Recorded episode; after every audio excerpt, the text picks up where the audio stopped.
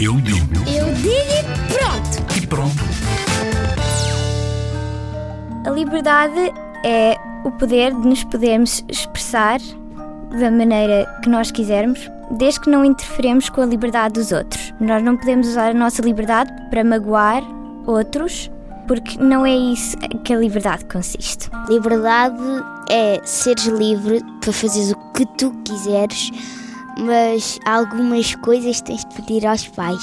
Eu acho que nem toda a gente vive em liberdade. Liberdade.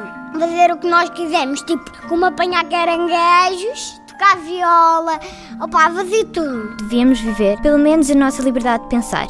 Portanto, viva a liberdade!